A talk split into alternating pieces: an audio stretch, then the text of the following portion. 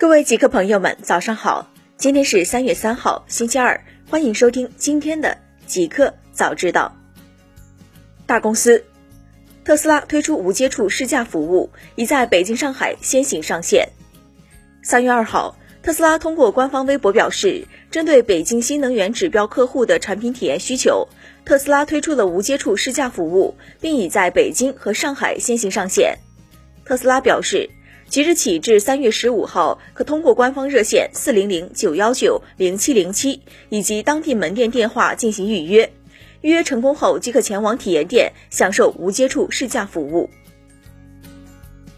京东 Q 四净营收一千七百零七亿元人民币，二零一九全年净收入达五千七百六十九亿元。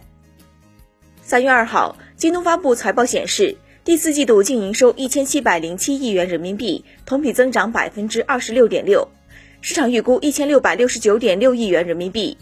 二零一九年全年净收入达五千七百六十九亿元，同比增长百分之二十四点九，其中全年净服务收入达六百六十二亿元，同比增长百分之四十四点一。二零一九年第四季度净利润三十六点三三亿元，市场预期亏损三点一三亿元，去年同期亏损四十八点零五亿元。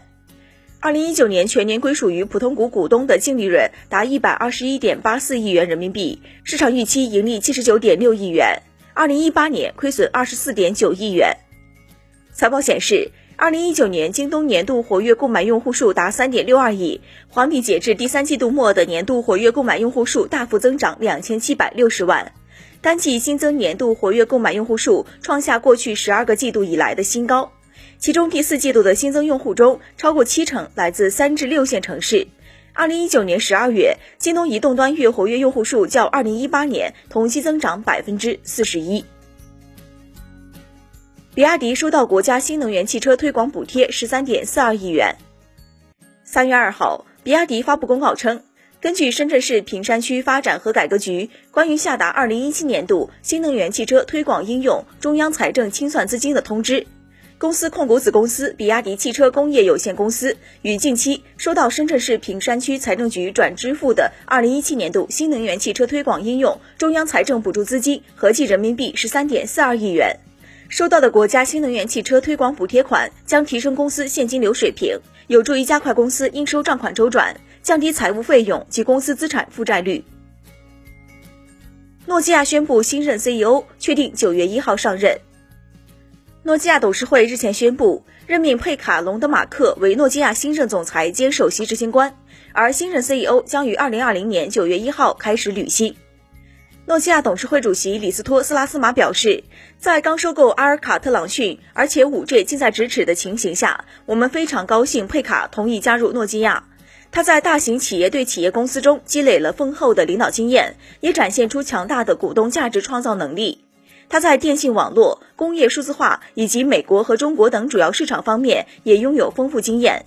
同时他也侧重战略明晰、运营卓越和强大的财务绩效。同时，诺基亚现任 CEO 拉杰夫·苏里表示，在诺基亚工作了二十五年之后，我想尝试一些不同的事情。苏里将于二零二零年八月三十一号辞职，但继续担任诺基亚的董事会顾问，直至二零二一年一月一号。在苏里的带领下，诺基亚从排名第四成长为全球两大电信基础设施供应商之一。互联网，国家相关部门正加紧研究讨论新能源车产业扶持政策。近日，结合疫情情况和有关批示精神，国家相关部门正在加紧研究讨论新能源汽车产业相关扶持政策。今年一月，新能源汽车产销分别完成四万辆和四点四万辆，产量同比下降百分之五十五点四。销量同比下降百分之五十四点四。根据中国汽车工业协会的分析，此次新冠肺炎疫情将对汽车行业一季度的运行情况影响巨大，行业产销量将会出现较大幅度的下降。同时，全年汽车市场发展形势仍不容乐观。三部门联合发布第二批十六个新职业。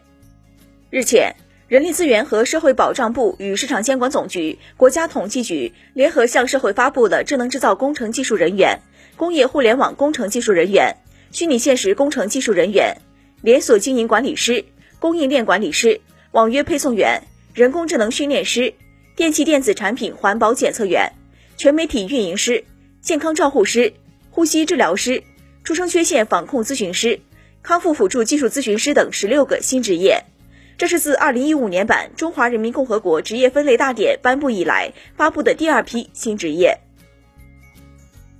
马云称，捐赠一百万只口罩支援日本抗疫。三月二号，马云公益基金会和阿里巴巴公益基金会通过微博宣布，向日本捐赠一百万只口罩，供新冠肺炎防疫使用。据阿里方面介绍，这一百万只口罩由阿里巴巴公益基金会和马云公益基金会多方紧急筹措。送达日本后，将经由日本一般社团法人日本医疗国际化机构名誉理事长二阶俊博转交相应急需部门。新产品，官方公布黑鲨三 Pro 屏幕参数，全系支持九十赫兹独显芯片加持。三月二号，黑鲨产品中心部长关二爷公布了黑鲨三 Pro 的屏幕参数信息。据了解，此次黑鲨三将搭载了一块和腾讯游戏深度优化的六点六七英寸 AMOLED 电竞屏，支持二四零零乘幺零八零分辨率和九十赫兹刷新率，针对《和平精英》、QQ 飞车、王牌战士等多款热门游戏进行了九十赫兹适配以及性能调教，支持 TrueView 色温智能调节，可实时监测环境光色温，分析当前游戏画面内容，支持 HDR 十加及 DC 调光。此外，黑鲨三 Pro 在黑鲨三基础上，将屏幕尺寸增加至七点一英寸，采用非异形切割的全面屏设计，分辨率增至三幺二零乘幺四四零。曝光信息显示，腾讯黑鲨游戏手机三搭载高通骁龙八六五处理器，支持 SA、NSA 双模五 G，配备十二 GB RAM，搭载 Android 十系统。同时，据官方介绍，黑鲨游戏手机三系列支持游戏语音操控，内置四千七百二十毫安电池。支持六十五瓦快充，预装 Joyo 十一。腾讯黑鲨游戏手机三将于三月三号线上正式发布。Xbox 半透明手柄出新，洋红色登场。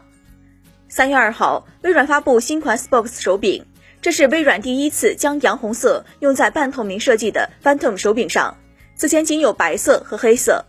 和此前的手柄一样，新款支持蓝牙，采用防滑握把，可连接 iOS、Android。Win 十 PC 等也兼容 Xbox Series X，海外定价六十九点九九美元，三月十七号上市开卖，目前已可预购，国行暂无消息。彩蛋：通用电气前董事长兼 CEO 杰克韦尔奇去世，享年八十四岁。三月二号，通用电气前董事长兼首席执行官杰克韦尔奇去世，享年八十四岁。韦尔奇执掌通用电气长达二十年。在他的领导下，该公司市值从一百二十亿美元增至四千一百亿美元，成为全球市值最高的公司之一，仅次于微软。